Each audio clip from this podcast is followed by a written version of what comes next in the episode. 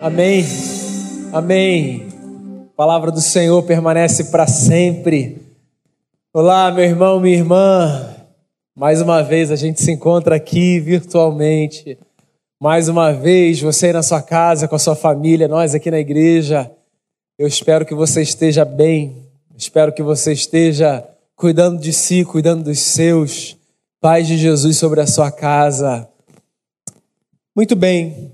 Quero ler palavras de João, o evangelista. Então eu quero convidar você a voltar os seus olhos para o Evangelho segundo João, no capítulo de número 7. Hoje a gente tem o nosso último encontro na série Famílias Imperfeitas. A gente já conversou sobre a primeira família, especificamente sobre os filhos naquela casa, Caim e Abel. A gente já conversou sobre uma família patriarcal, Isaac e Rebeca, olhando sobretudo para os seus filhos, Jacó e Esaú. E a gente já conversou sobre a família de um rei, na história esquisitíssima e trágica da relação dele com o filho, Davi, e seu filho Absalão. E eu queria fechar essa série de reflexões famílias imperfeitas, olhando para a família de Jesus, o nosso Senhor. Então, o capítulo 7 do Evangelho segundo João diz assim, a partir do verso 1. Depois disso, Jesus percorreu a Galiléia, mantendo deliberadamente longe da Judéia, porque ali os judeus procuravam tirar-lhe a vida. Mas ao se aproximar a festa judaica das cabanas, os irmãos de Jesus lhe disseram: Você deve sair daqui e ir para a Judéia, para que os seus discípulos possam ver as obras que você faz. Ninguém que deseja ser reconhecido publicamente age em segredo. Visto que você está fazendo essas coisas, mostre-se ao mundo pois nem os seus irmãos criam nele. Eu vou ler de novo o último verso. Pois nem os seus irmãos criam nele. Vamos lá. Quarto e último encontro da série Famílias Imperfeitas. Deixa eu começar aqui fazendo uma pergunta que, na verdade, representa a antítese da temática dessa série. Se você tivesse que dizer se existe uma família, ou se existiu uma família perfeita aqui nessa terra, você arriscaria dizer que a família de quem foi uma família perfeita? Sim, se você, com toda a sua descrença e com todo o conhecimento que você tem da humanidade, com todo o conhecimento que você tem de si, por exemplo, sabendo, portanto, das suas lutas e dos seus lados mais bonitos e mais feios, se você tivesse de dizer que família foi perfeita nessa terra, você ousaria apontar para a casa de quem? Então, deixa eu falar para você para a casa de quem eu apontaria. O que parece que está muito óbvio aqui, certo? Se eu tivesse que apontar para uma casa dizendo assim, houve perfeição nessa casa, com o conhecimento que eu tenho da humanidade e com o conhecimento que eu tenho de Jesus de Nazaré, eu diria, se eu tivesse que apontar uma família, bem, se há uma família perfeita, essa família é a família de Jesus, porque não é a minha, não deve ser a sua. Se há alguma que pode ter experimentado essa possibilidade de um núcleo perfeito, então essa família foi a de Jesus. Eu acho, inclusive, que obras de arte nos ajudam a construir a ideia de que se havia uma família perfeita, a humanidade, essa família, era a família de Jesus. Na minha sala ali atrás, eu tenho alguns quadros pendurados na parede. Um desses quadros se chama Sagrada Família, de Rembrandt. Você tem Maria, Jesus num berço, um anjo. Os artistas retratavam essa família como a família sagrada. Eu sei que existe uma diferença entre sagrado e perfeito, eu vou voltar a isso no final da minha fala. Mas porque Jesus é, para nossa tradição, quem ele é, Deus em forma humana, se existe alguém para quem a gente pode apontar e dizer: ah, sim, uma família conheceu a perfeição, o mais perto que a gente pode chegar disso é a família de Jesus. Mas é engraçado porque quando a gente olha para os evangelhos, sobretudo para esse texto que eu li, a gente descobre que não, nem a família de Jesus foi uma família perfeita. E eu acho engraçado isso, né? A gente cultivar lá no íntimo o desejo de que a nossa família seja encontrada como família perfeita. Eu acho que isso fala muito sobre as nossas expectativas. Se você é alguém que consome muita internet e consome, sobretudo, futilidade na internet, você já deve ter visto milhares de memes com duas fotos. Em uma você tinha expectativa e na outra você tinha realidade. São esses dois dizeres. Expectativa, uma foto perfeita, qualquer que fosse o cenário. Realidade, uma tentativa absolutamente humana e falha de reproduzir aquilo que está na foto da expectativa. Ou seja, a perfeição é o que sugere é esse meme ou esse tipo de meme. A perfeição é uma realidade que a gente só encontra nas nossas expectativas. Eu já citei aqui algumas vezes é, um poema de Eduardo Galeano, já falecido, chamado Direito ao Delírio. E eu acho esse poema lindíssimo, lindíssimo. O Eduardo Galeano foi um dos grandes poetas é, que a gente conheceu aqui na América Latina, na minha opinião. Recomendo a você, inclusive, um livro lindíssimo dele chamado Livro dos Abraços. Sobretudo num tempo em que a gente não pode se abraçar fisicamente. Livro dos Abraços. Fica aí a minha recomendação para você. No Direito ao Delírio, o Galeano fala que a perfeição é o destino enfadonho dos deuses. É evidente que ele fala fora desse contexto da fé, do monoteísmo, então não se escandaliza com isso, não. Eu só acho engraçado o fato dele falar que é o destino enfadonho dos que nasceram, do que, dos que existem para serem perfeitos. Porque nós, humanos, do que, que nós falamos quando nós falamos de perfeição? Nós falamos apenas de expectativa. Para fazer mais jus, a definição dos termos, quando a gente fala de perfeição, dentro dessa realidade horizontal, que é a realidade da humanidade, eu penso que perfeição seja algo que só caiba na ilusão. Só isso. Quando a gente espera que alguém seja perfeito, quando a gente cogita a possibilidade de nós sermos pessoas perfeitas, toda essa expectativa, ela está num campo que não é o campo da realidade, é o campo da ilusão. Se eu tivesse de usar termos da religião barra filosofia, eu diria a você o seguinte: a expectativa da perfeição, ela está no campo mítico. Ela está no campo do intangível. Tem uma frase de Milor Fernandes que, nesse sentido, é bastante interessante e cabe aqui. Ele disse assim certa vez: Quão admiráveis são as pessoas que nós mal conhecemos. Isso tem a ver com essa suposição que a gente faz de que existe alguém extremamente admirável e perfeito, impoluto, sem mácula, que vive uma vida linda, sem poeira e sem sujeira. E é evidente que esse alguém sempre está lá. Pensa, por exemplo, nas suas relações com os ídolos. Não dentro da perspectiva religiosa, na perspectiva da idolatria. Pensa, por exemplo, nas relações que você tem com as figuras que representam para você muita coisa. Com as pessoas do cenário da música, das artes, da sua profissão, ou de qualquer que seja a área, para as quais você olha e diz assim: Fulano é um ídolo para mim.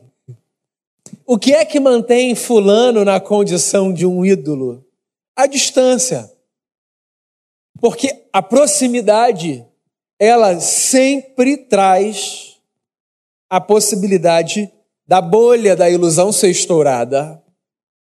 Sim, é disso que eu estou falando quando eu olho para esse texto e acho graça de um registro de João acerca da família de Jesus.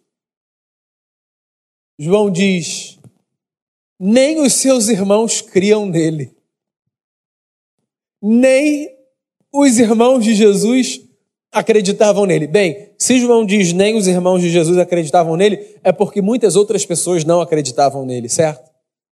Como nós acreditamos em Jesus, nós pensamos ser inconcebível que alguém não acredite nele. Como alguém não acredita em Jesus?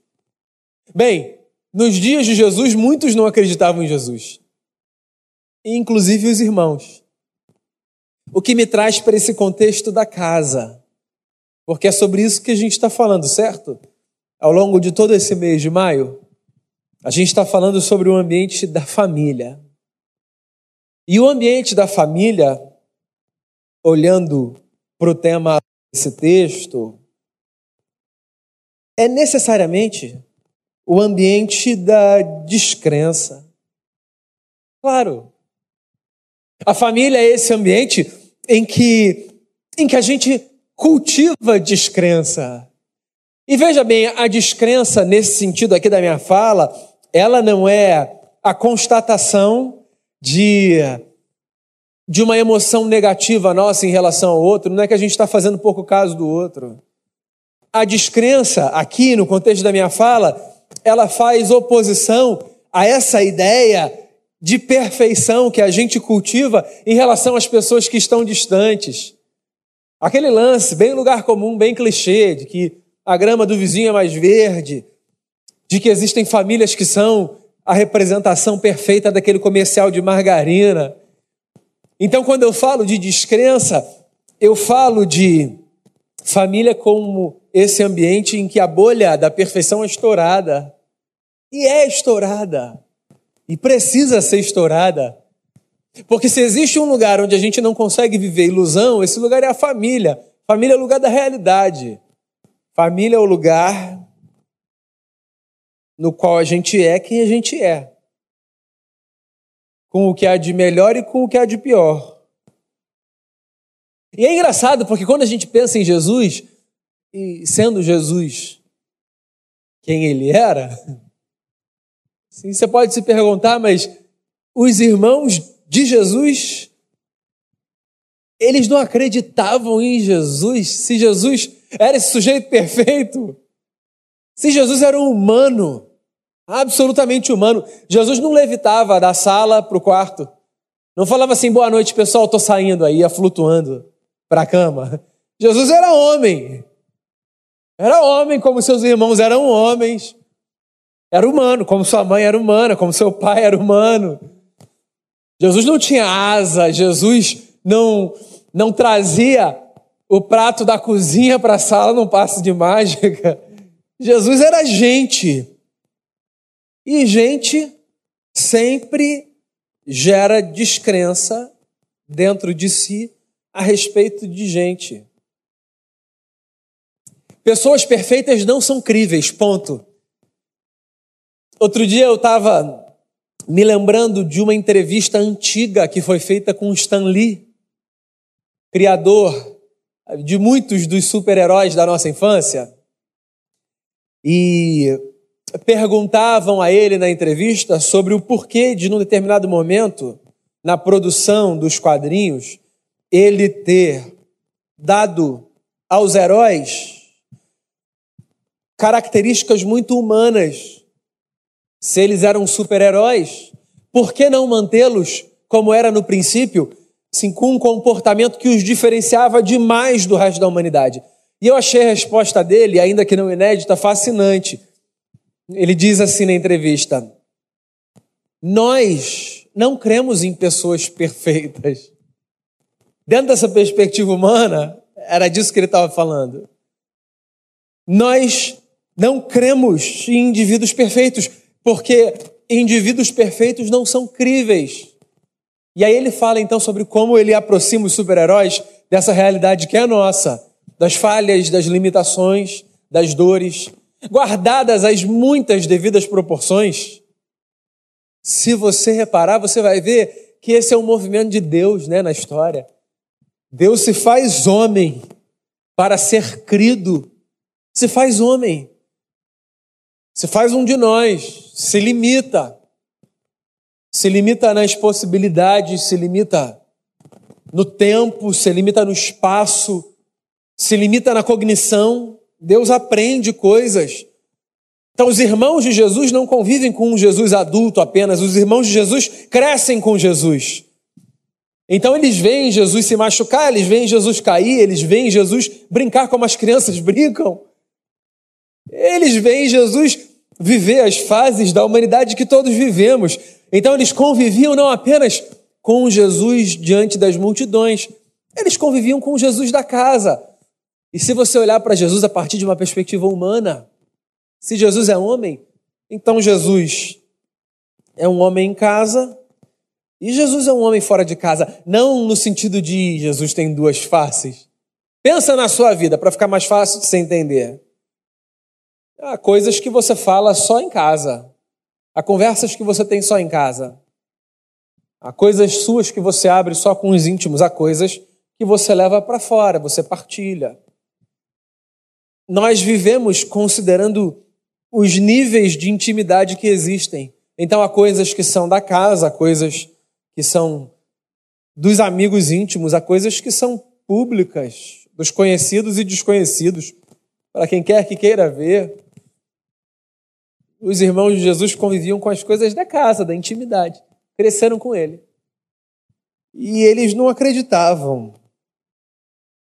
Quando a gente conhece tudo no outro, existe um certo grau de descrença que a gente desenvolve em relação ao outro. É evidente que existe. Os outros não são para a gente pessoas perfeitas e fascinantes, porque nós convivemos com eles todos os dias. Deixa eu contar uma coisa para você. Ano passado, eu fui convidado por um amigo para pregar na igreja dele, que é uma igreja que eu admiro muito. Eu viajei para ir falar num evento na igreja dele numa segunda-feira. No domingo, eu tinha ido almoçar na casa da minha avó.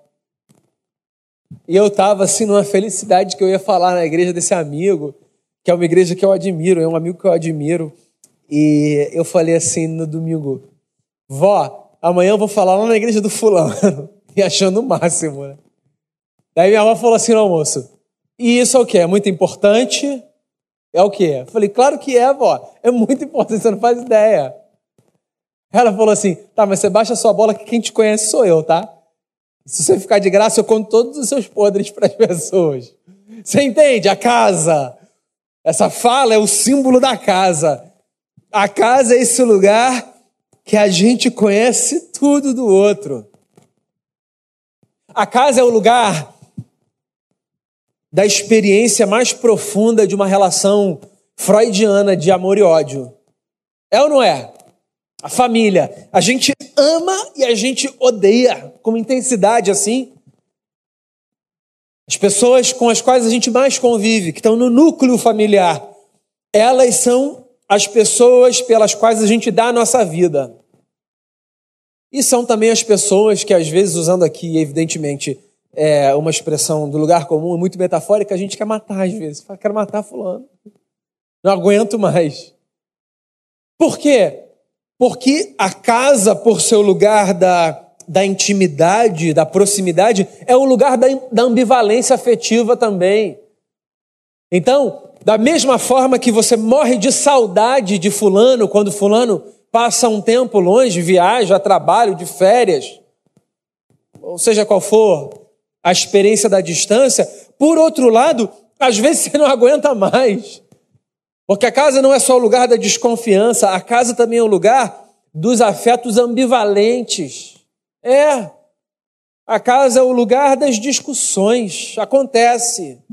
É evidente que acontece. É o lugar dos atritos. É o lugar dos abraços também. É o lugar, na experiência da conjugalidade, da da vivência mais íntima e mais profunda do amor. É o lugar de acolher os filhos nos braços, colocá-los no colo. É o lugar da bronca. E o lugar da reconciliação. Do castigo e do pode sair, pode voltar a brincar. As nossas experiências elas são ambivalentes. Eu fico imaginando os irmãos de Jesus, numa relação com Jesus, amando e odiando, como é próprio do ser humano. Amor e ódio, ambivalências afetivas. E é por isso também que nem os irmãos acreditam em Jesus. Não é que Jesus não era crível, é que aquilo ali era uma família. Uma família como a minha e como a sua. Esse núcleo fascinante, esse projeto de Deus. Meu amigo, deixa eu falar uma coisa para você. O projeto mais importante de Deus não é a igreja, sabe? Não é a instituição, de forma alguma. O projeto mais fascinante de Deus é a família. É a família. Famílias funcionais contribuem, por exemplo, para uma igreja funcional. Famílias absolutamente disfuncionais contribuem para a disfuncionalidade de uma igreja. Então, antes de você pensar no projeto igreja, pensa no projeto família. Esse é o projeto de Deus. Quando Deus chamou Abraão, Deus disse assim: Em ti sejam benditas todas as famílias da terra, o que inclusive é absolutamente lindo e subversivo, porque Abraão era de um tempo em que os deuses eram tribais, cada deus cuidava das famílias daquele território. Cada divindade abençoava as famílias da sua terra. E aí, esse Deus que aparece para Abraão e convida Abraão para uma jornada, diz assim: que através de você e da sua descendência, todas as famílias da terra sejam abençoadas. Eu quero abençoar a família de todo mundo, de todo mundo. Então, esse é o Deus da Bíblia, um Deus que deseja abençoar famílias. E as famílias são esse ambiente de descrença como oposição aqui, tá? Lembre-se disso. Descrença como oposição à expectativa ilusória e mítica e de ambivalência afetiva.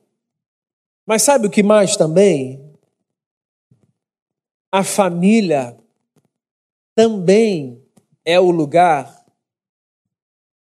de profundo encorajamento e desejo de que as coisas saiam bem e expectativa de que, de que os outros dali daquele núcleo deslanchem na vida. É. Porque eu li esse verso que os irmãos de Jesus não criam nele, mas se você reparar o contexto todo que eu li, você vai ver que os irmãos de Jesus estão dando um conselho para ele.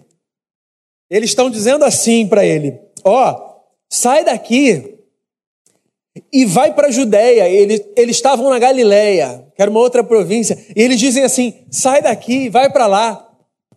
Vai, vai para a Judéia, vai fazer o que você faz lá, vai ser visto, vai crescer, vai brilhar.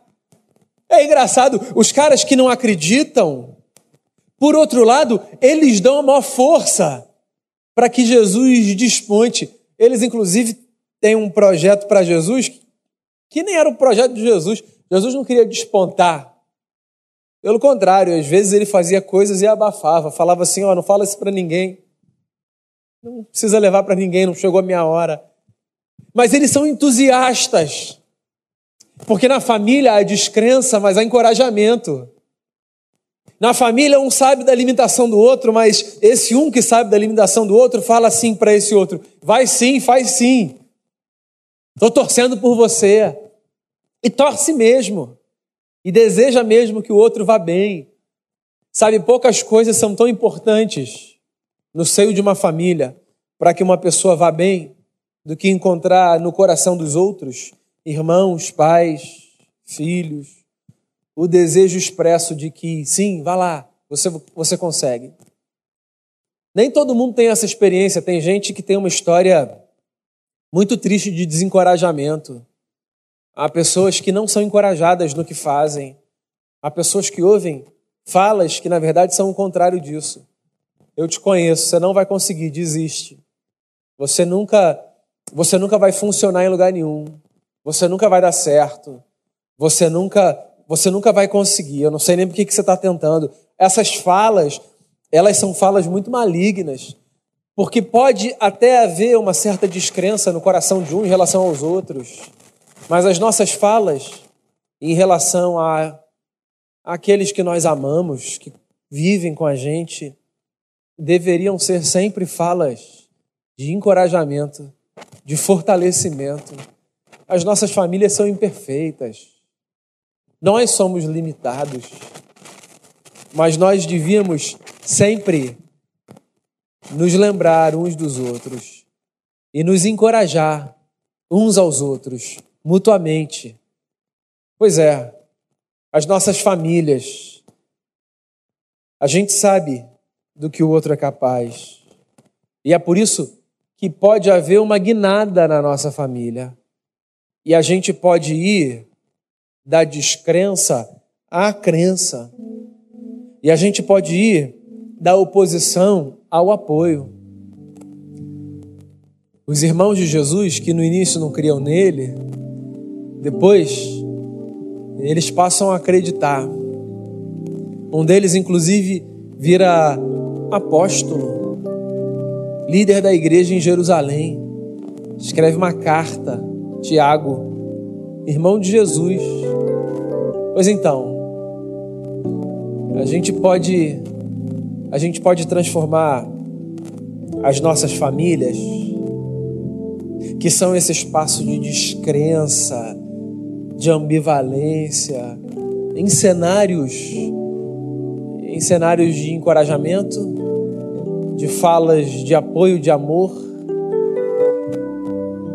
A gente pode transformar as nossas famílias, que não são perfeitas, em famílias sagradas. Na verdade, eu queria fechar a nossa série com isso. Não existem famílias perfeitas, mas toda família é sagrada. Não porque ela é impoluta, mas porque ela é esse núcleo. O primeiro núcleo sobre o qual Deus disse: Sejam benditas todas da terra. O núcleo onde eu vivo, onde você vive. Que as nossas experiências de ambivalência, que o nosso reconhecimento de que ninguém é perfeito, ninguém está no lugar de mito, que a nossa proximidade com os de casa nos faça sair do lugar do desencorajamento e nos leve para o lugar do encorajamento.